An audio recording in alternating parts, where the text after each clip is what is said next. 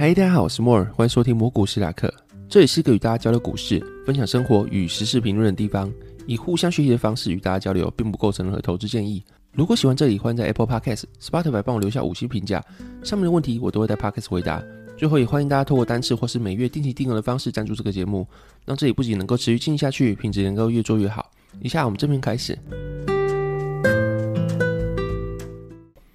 其实周围身边的朋友应该也没有到很多人知道，就是最近我有在找新的工作。那会找新的工作原因当然是无外乎就是股市赚钱变难了，然后让你回头去专注在本业上，会看到本业的金流，你会觉得说每一块钱它的价值是变高了。那本业上能够多钱的话，当然是多多益善。然后加上我的产业可能它的前景可能不如其他产业好。那在三十几岁初，三十一岁左右急流勇退，我觉得去找到其他工作也是一个，我觉得是一个合理的选择啦。总之，我现在在找新的工作，那。这集会跟大家讲一下，就是我最近我过去之前有一段时间找工作的经历，我觉得我找工作经历其实算是蛮丰富的。啊，丰富的点是有一些很有些很奇幻的东西，可能是其他人没有经历过的。那除此之外呢，也会要跟他谈一下，就是在这波下跌之后我的感悟。那首先当然就是资产大幅缩水嘛，过去可能，呃，我资产假设可以买一百个蚵仔煎，那现在碰到只能买五十个蚵仔煎的时候呢？当然，每个蚵仔煎对我来说是特别珍惜。那这个就是跟我刚找工作的理由一样，就是每块钱对我来说是变重了。所以每块钱你要花费它的时候，你可能会多想一下。那过去可能会很多很冲动的消费啊，或是买很多很多的产品。那现在反而会考虑 CP 值了。那这个时候呢，因为你的股市没像以前那么好赚钱，所以说本业它重要性在你人生中就是提升的，那就可以串联到我想要去找工作这件事情。那除此之外，大家也可以看到很多很多，呃，少年股神啊，慢慢退场。甚至是发生了一些悲剧，然后上集有讲露娜币的这些事情。那一直以来我都不是一个很爱批评的人的人，虽然说这句话好像不像是一个会去批评指数投资人说的话，但是事实上我是不会去踹人家一脚，在人家落魄的时候。那我比较像是事前好的时候可能会叮咛你，然后事后你真的落魄的时候，反而不会再说这些话，不会说我都跟你讲过了，你看事情就会变这样吧。我当时不会讲这种话，我觉得讲这种话都是急白狼，就是人家在失意的时候。人家在无力还击的时候，或者人家在痛苦的时候，你去讲这种话，其实已经就是在炫耀你自己，然后你是爽的是你自己，对方已经没有力气了，因为他真的陷入个很惨的情况。那通常网络上对这些人呢，就是脚补的很严重，就会一直踹一些人啊，说我就跟你讲过啦，韭菜啊，活该之类的。然后这就不是我的方法了，我自己也不太喜欢这样子的人。所以你看，我不太会去笑那些投资失利的人，我可能会私底下跟其他同学抱怨一下，说这件事情他们怎么可以这样说，或是他们的逻辑怎么那么奇怪。但你要我现实去跟人家说你的方法错，所以你才会亏欠啊之类的，其实我是办不到这种事情的人啊。然后还有我一个观点就是，我会认为说每个人来股市赚钱的人，其实都是有梦想的人。然后赚钱它并不是一个过错的动机，或它并不是一个不好的事情，它其实是个良善的动机。然后每个人赚钱不外乎就是为了让家人过更好生活啊，或是你真的需要钱，比如说家人生病，或者是说想让家人住大房子之类。反正你只要去赚钱，你一定会有个目标，无论是为了你自己，为了其他人。然后你在股市里面赚钱，并不是抢银行，并不是去偷、去拐、去骗，那它都是一个良善的事情，都是为了让你自己或者家人生活品质提升。然后你根本不知道每个失败的投资人，或是你在报纸上看到那些人伦悲剧的投资人啊，他们背后到底有多少故事？那在不知道这个情况下，你就去教育别人，我觉得是一个不太妥当的事情。我自己是很讨厌这样子的人，尤其是你不知道那些人背后动机会不会是有个他妈可能卧床需要医药费啊，那所以他必须铤而走险才能抽到这样医药费，或者是说他想让家里过上很好的生活，那他们家境无奈不允许。就像我讲的，有些人他可能天生生下来就是很大经济压力。然后他每个月现金流是不多，就算全部存下来，全部去乖乖去定期投资、指数投资的话，就算到六十岁，他还是觉得没有希望，可能还是存不到多少钱，因为他每个月能存到钱就是这些。那他如果不去铤而走险，不去赌一把的话，他的人生就是个没有梦的人生，没有未来的人生。那也是有这样子的人，所以说这些东西它的背后利益是两善，无论他的结局是怎样。然后很多很多人，这个社会是只看结局的，结局不好他就开始嗨喷。那其实每个东西它的结果一样，但它其实中间的脉络可能不太一样。那这就是我们教育上常讲，就是我们要看的东西并不是结果，而是中间的脉络。就像一个小朋友，他可能知道说蜘蛛有八只脚，然后跟昆虫不一样，因为他们脚的数量不一样，是一个原因。可这个原因是他知道结果可能是第一个，可能是老师告诉他直接记下来，然后第二个可能是他在野外看到蜘蛛，看到其他昆虫，觉得很有兴趣，那他就上网查，然后最后自己得到这个结论。他们两个结果都是知道这个事情，但是他们的脉络不一样，一个是靠自己实验、自己动手做去查这个资料，另外一个就是可能是别人告诉他，他要死记下来。啊，这两个他们知道这件事情，但他们的知识程度是不一样的。总之，你看到一个散户投资人，他可能赔钱啊，或是报纸上有个悲剧发生的时候，大家可能会觉得说，又是一起投资失利啊，又是一起韭菜的案子。但其实它的中间的脉络你是不知道的。那这个情况下，很多人就会把他们归类同一类，我觉得是蛮可惜的。而且你根本不知道他后面是什么，他可能后面是个悲剧故事。那他的死亡，他的失利，可能是一个合理的，或是一个可以去理解的动机之后，只是失败了而已。但他们的行为啊，如果换成是你，你可能也会这么做。另外，通常在股市赔钱的人，通常都是可能是在压力下做出错误的决定，然后这个情况下让赔钱几率很高。因为通常一个人在有理智的情况下，他不太会去做一些很冒险的决定，或者是你只要有基本的足够的知识量。那这边在强调，就是你有足够的知识量情况下，每个人在理智的时候，其实不太会做出其他不太合逻辑的事情。那当然，只要你的行为有逻辑的话呢，你要赔钱几率就变很低。那在这个情况下，很多人爆仓啊，或者是赔钱，他们的原因就是因为他们失去理智。然后失去理智的原因，可能是因为在压力下，可能是暴跌啊，然后杠杆开太大，在这个压力下，他们没办法做出合理的或者符合理性，或是用正常的神智去进行交易。那这情况下，他们爆仓的几率就非常高，或者失败几率就非常高。所以说，我觉得在投资上面，你可能是真的非常需要先去处理你的压力，像是之前有人杠杆开太大。导致他可能是脚麻了，吃到停损点也不跑，因为你这时候跑的话，它部位如果大的话，你看到绝对金额亏损也是蛮大的。比如说你有一百万，然后你开了三倍杠杆，然后就算下跌十趴而已好了。然后对一个一万块来说，它可能只下跌一千块，可对一百万人来说，它下跌十趴又开了三倍杠杆，那它是跌多少？跌了三十万。然后三十万这个绝对数字在部位大情况下，听起来可能就很严重，就会让人家觉得说，我现在有没有凹单的可能？因为我现在停损就是损失三十万了。但是我不停损，它可不可能涨回去？或者我现在砍，可不可能是阿呆股？那对于损失一千块来说，阿呆股无所谓啊，反正我交易继续到我未来可能还赚得回来。可是对于三十万，对一个人来说，可能就是非常大的一个数字。所以说，有很多人是因为压力的情况下，做出他理性的时候可能不会做的一些举措，像是凹单或者是加大杠杆，去想把它再引回来。啊，所以说，我觉得处理压力是一件非常重要的事情。那就是你唯有把你的压力控管好，没有压力的情况下。你才能够去做出正确的交易，然后才能让你的胜率大大提升。然后像刚刚讲的情况下，就是杠杆太大也是个压力来源。家里有些问题啊，让你没办法专注在交易上面，然后家里的生活可能有摩擦，或者是说你工作失利，那都会是压力的来源。所以处理压力这件事情就是非常重要的。那因为最近在收集 Podcast 的材料，然后也想要听一下其他很厉害的 Podcaster，他们可能是怎么去录他们 Podcast，所以说我有去收集一些 Podcast 或者是一些网络上的内容，然后我就听到。吴淡如他刚好有几节提到说他怎么去处理他的压力来源，然后他在某一集的节目中跟来宾的对谈其实蛮符合这点，就是来宾说在他的印象里面，吴淡如是个不温不火的人，然后不太会有特别情绪，遇到事情的时候也不会很容易生气。然后吴淡如是这么回答他，他并不是一个不温不火的人，他其实是个很急性子，然后情绪化的人，可是他同时有患有高血压，所以说情绪不能爆发这件事情，其实对一般来说可能就是不能够失礼，或是。不能够让人家觉得说他是什么样的形象的人，可对吴淡如来说，他是一个会危及到他生命的东西，所以他必须要在杏仁核要发生作用以前，他必须要把这个情绪压抑下去。那他自己的方法就是一直告诉自己说，幸好事情没有变更糟，那就是另外一种积极的正向思考的方式。那在这里科普一下，如果你有你的脑袋，你可以拿出来看一下。那我们来看一下，它前面有分个前额叶，然后另外还有杏仁核，还有海马回，就是脑袋它其实有很多很多地方。虽然说并不是很精密，一个东西一个功能就只是一个部位负责，但是某些功能确实是在某些部位来说，它负责的范围比较大。然后像是前额叶，它可能负责理性思考的部分，然后当然其他地方也可以思考，但是前额叶它负责大部分的理性思考。那杏仁核就负责情绪控管，然后海马回就是负责记忆的方式。那杏仁核它功能是什么？它就是让你去避开一些危险情境，就是有点像是过去的时候，你可能你的老祖宗在野生的环境下，他可能需要一些。不经思考就需要快速去反应的事情，那可能他就会跳过思考这个阶段，瞬间传达到脑中的杏仁核之后，就瞬间做出判决。那比如说你以前可能会被刀子砍到，那这个刀子很危险，对你是有威胁性的这件事情，就会让杏仁核记住。所以说下次的话，他你看到刀子就瞬间做出反应，再也就会弹开啊，或是跑掉。那这些都是你还没思考就可以做出的反射动作。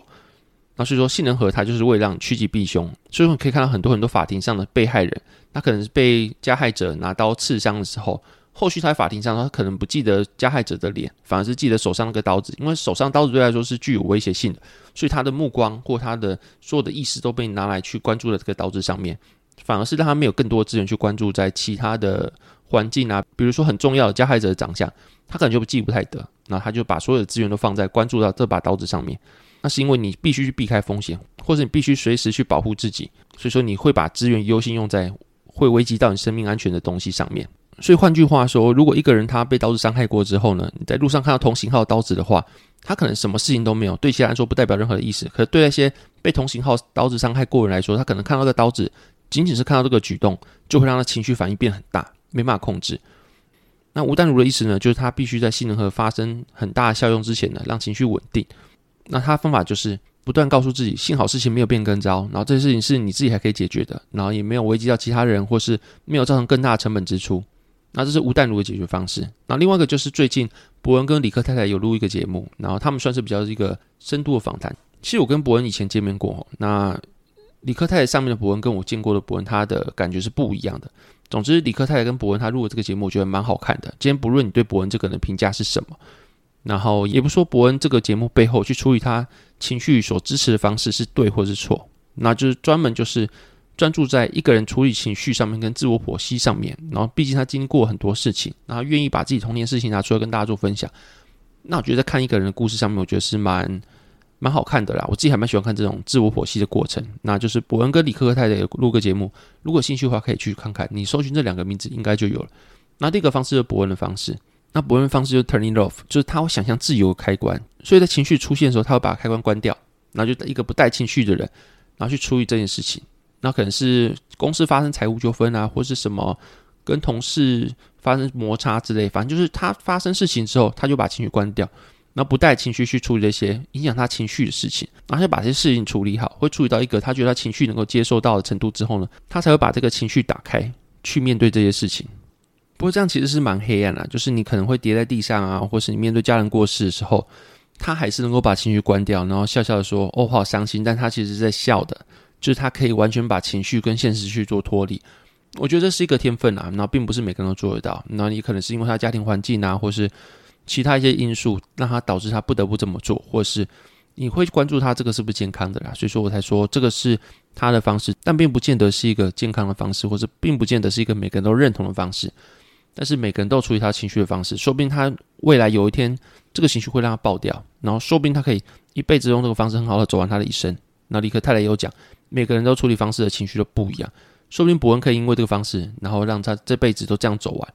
那也可能在中途可能就没办法接受就爆掉了，像我刚刚讲一样，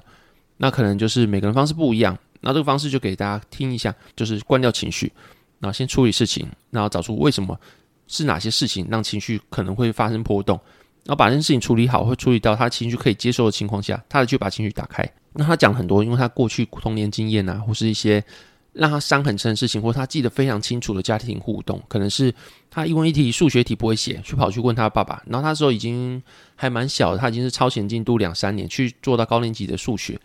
可是他爸爸好像是一个天才，然后爸爸还是一脸疑惑问了他说：“为什么连这个都不会？”那所以他当他发现他跟天才是有差距，或是他爸爸那个。情绪或者他爸爸的当下的眼神、动作，会让他记一辈子。可能到成年了啊，这个动作还有这个情绪、这个画面，还是在他脑海里面一直非常的鲜明。然后反正就是这只是一个小小的东西啦。那他里面讲蛮多，就是他养成他现在这个性格、这个人格，然后原因是什么？是什么造就了他？啊，当然不是说他现在这个样子是值得典范、值得做学习。然后每个人对一个事情的评判角度不一样，那他就只是分享他东西。那你可以看这个历程，我觉得蛮好看的。那还有看他处理情绪的方式，跟李科泰给他的回馈。李克泰其实是一个蛮暖的女生呐。那就是你们可以看这些东西。那这个方式我当然是不建议大家是去做学习，因为我自己觉得不太健康。那并不是每个人都可以像李克泰讲一样，像博文一样，就是可以撑完这一辈子用这个方式不会爆掉。那当你的东西如果压抑到过久，那爆掉的话，我觉得是一个蛮可怕的事情。然后刚刚讲到我过去有遇到博文过，那。遇到博恩那个其实是，我觉得我的求职经历可以拍一个，比如说什么关于一些摩古斯塔克让你很意外的一些 point，反正就是有些我觉得我求职以来，或是我的人生中有很多很多东西是可能别人没有的经历啊，然后并不是什么被痛苦啊，或是人生阅历丰富，就只是因为我很爱尝试，然后做很多奇怪的事情。那所以你可能会在很多很多地方看我的东西，但是你并不知道是我做的。然后在二零一九年的时候呢，那时候其实萨泰有去扩大，那时候伯恩夜夜秀还蛮红的时候，有扩大去征才，那有征研究员跟写手，我两个都有投。然后后续我第一阶段的段子是过，那时候我还在当编辑，就在编教科书。然后在编教科书之前，我的人生的阅历也都是文科的比较多，可能写过一些报纸投稿啊、杂志的某篇文章啊，或者是。得过一些青少年的文学奖，那就是很久很久以前的事情了。然后或者征词比赛，然后自己会投一些文学奖，当然没有上。但是在文字部分，可能受过历练是不错的，就是有做过编辑的工作，然后又在蛮多的在做编辑之前，又有很多很多的经历或自我学习，所以我觉得我的文字能力在那时候是不错的。虽然自己讲这个好像有点有点奇怪啊，但就是文字能力可能是 OK 的啦。那另一方面，其实我是一个蛮爱玩时事梗的东西，不只是时事梗，我还蛮爱写笑话，或是蛮爱讲笑话的。然后你可能会看我现在这样子，是因为我现在觉得我对麦克风讲笑话，我觉得我是一个神经病。然后我也没有这样子的情绪让我去做这件事情。但是实际上在私底下，我是一个可以带气氛或是嘴贱的一个人，那或是吐槽的一个人。那当然遇到陌生人的时候，我也是一个非常内向的人。那这个可能是对熟的朋友才会这个样子。然后拉拉回来刚刚那个话题，就是。那时候我去投了写手跟研究员的工作，然后后续第一阶段我写的段子是过的，然后他就是要求你写三个时事梗，然后那时候我是写韩国瑜上书，然后卢秀燕的房仲女王，然后还有个忘记什么了，反正就是三个时事梗跟后续把这三个时事梗编了一个小短剧，我写个小剧本在下面，反正后续我这个投履历的东西是过的，那重点是过了之后要进行二阶段面试。那二阶段面试的时候，那时候是二零一九年，我刚刚讲过，就是个连口罩都还不用戴，然后连武汉肺炎其实大家都还不认识一个年代，就是超久超久以前。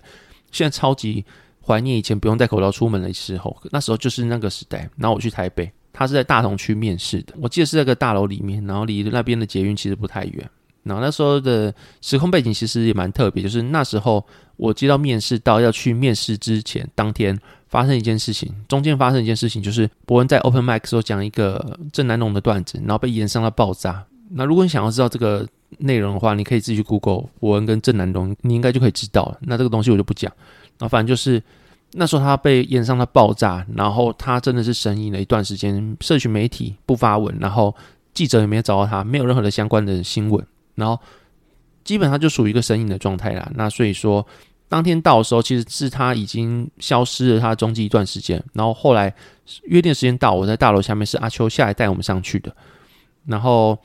那时候上去的时候，在一个小房间，女同事看到贺荣啊，然后博恩、酸酸啊，那一些你在电视上才看得到，或是你在 YouTube 上面才看到人，那边都看到。然后可是因为没有打光嘛，然后因为不用工作嘛，他们都是倦容，然后或是比较素的。然后就像是一群人在办公室做他们 daily 的事情，然后就是你跟朋友可能也是这样，你在办公室跟其他同事也可能是这样，就是不经打扮，大家都是倦容，或是大家的情绪都不像在 YouTube 上面看到那么欢乐。那我刚刚讲到，就是我那时候其实文字能力就已经 OK，但其实在讲话的方面，因为我后续还有经历过一些其他的洗礼，然后在二零一九年到现在，可能会经历细化，或是讲说明会，讲一些 pop point，或者是真的是录 Podcast，然后可能就是讲话我又比较顺。那在他之前其实是没有什么经过自我表达，就完全就是一个文字出身的人而已。所以那时候的面试其实超出我那时候的能力，就是写东西可以，但是你要我去表现，或是你要我去表演，其实不太可以的。然后之所以会那么讲，是因为那时候的面试方式其实是出乎我预料之外。就是那时候伯恩是坐下来，然后要我们先讲个笑话给他听，可能网络上看到笑话，或者是说你要即席去讲个笑话让他听也可以。然后问题是要让他笑出来。那个超级难，对我来说，就是你遇到一个 YouTube 上面你看过的人而已。然后那时候是团体面试，我旁边还有两个人，你要面对一些陌生人，伯恩跟后面一群就是贺荣那些人，然后他们都是俊荣在做自己的工作，就是一个很一般的一个办公室。你要在这个这么陌生情况下，你要自己站出来讲笑话，然后你要讲段子，你又不可能讲笑话的段子。我觉得什么什么什么什么不可能，你要讲笑话一定是要，就是你的口气要有，然后你的音量要有。然后超级难，就对那时候我来说就超级难去讲东西。我是没有拿一个录影机来录那时候自己，但是我自己想起来就觉得超级尴尬。那时候应该超级鸟了，反正就是大家要讲个笑话让他笑。对那时候我来说就是一个蛮大的挑战。那我记得那时候我是讲杰尼龟的笑话，那大致的内容我忘记，但是那个笑话其实有让他笑，就是我觉得那时候我的一个小确幸就是这个笑话其实有让他笑，就是你路上有个杰尼龟走在路上，然后可能是一个人看到他，然后说：“嘿，你是杰尼龟吗？”然后杰尼龟回答：“杰尼，杰尼。”你杰尼龟，你来自哪里呀？杰尼，杰尼，那杰尼龟你会用喷射水枪吗？Jenny Jenny，然后那个人看杰尼龟都一直讲 Jenny Jenny，然后就突发奇想，那杰尼龟你可以借我钱吗？不要。对，这个笑话就这个样子，他竟然笑了。然后我那个中间内容是我改过，因为我已经忘记实际的内容，反正就大致就是这个样子。就是最后他会讲不要。然后这件事情其实让博文笑，那时候觉得那是我的小确幸啊。第一阶段是这个样子，那后续超靠北就是你讲完杰尼龟笑话，你以为大魔王结束吗？没有，后面就是要机器访谈，就是三个面试者，一个要当主持人，然后两个人要当。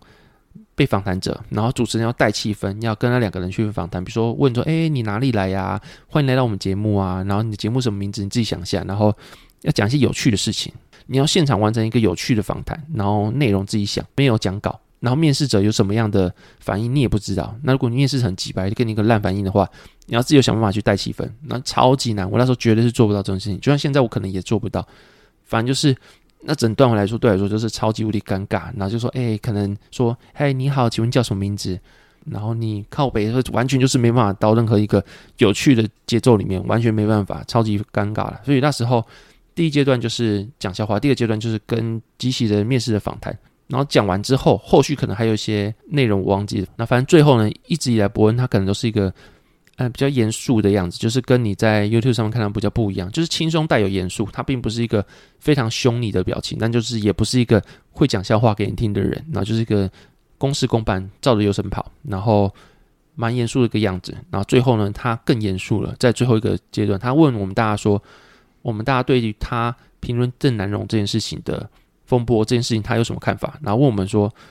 有什么最真实想法，可以直接跟他讲，要教训他也可以啊，然后要批评他也可以啊之类的。那你也知道，我以前讲过，每个人都是会变的。那时候的我想法跟现在当然也是不一样。那时候就像曾经的我，可能是一个左左，我可能是超级左派，那到现在也没那么左派，反而反而是往右派去靠。啊，反正那时候的我可能讲的一些什么，我其实忘记了。反正就是说，我觉得 Open Mic 这个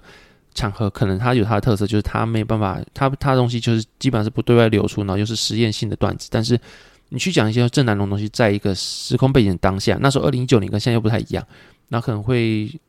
呃，可能会让某些族群他会觉得他又被冒犯到，然后总之我会觉得说这东西很尴尬，是他的场合可能是对于那一些圈子来说是合理，讲的东西是合理的，但是对某些外流出去之后的一些族群来说，这是对他来说会造成伤痛的。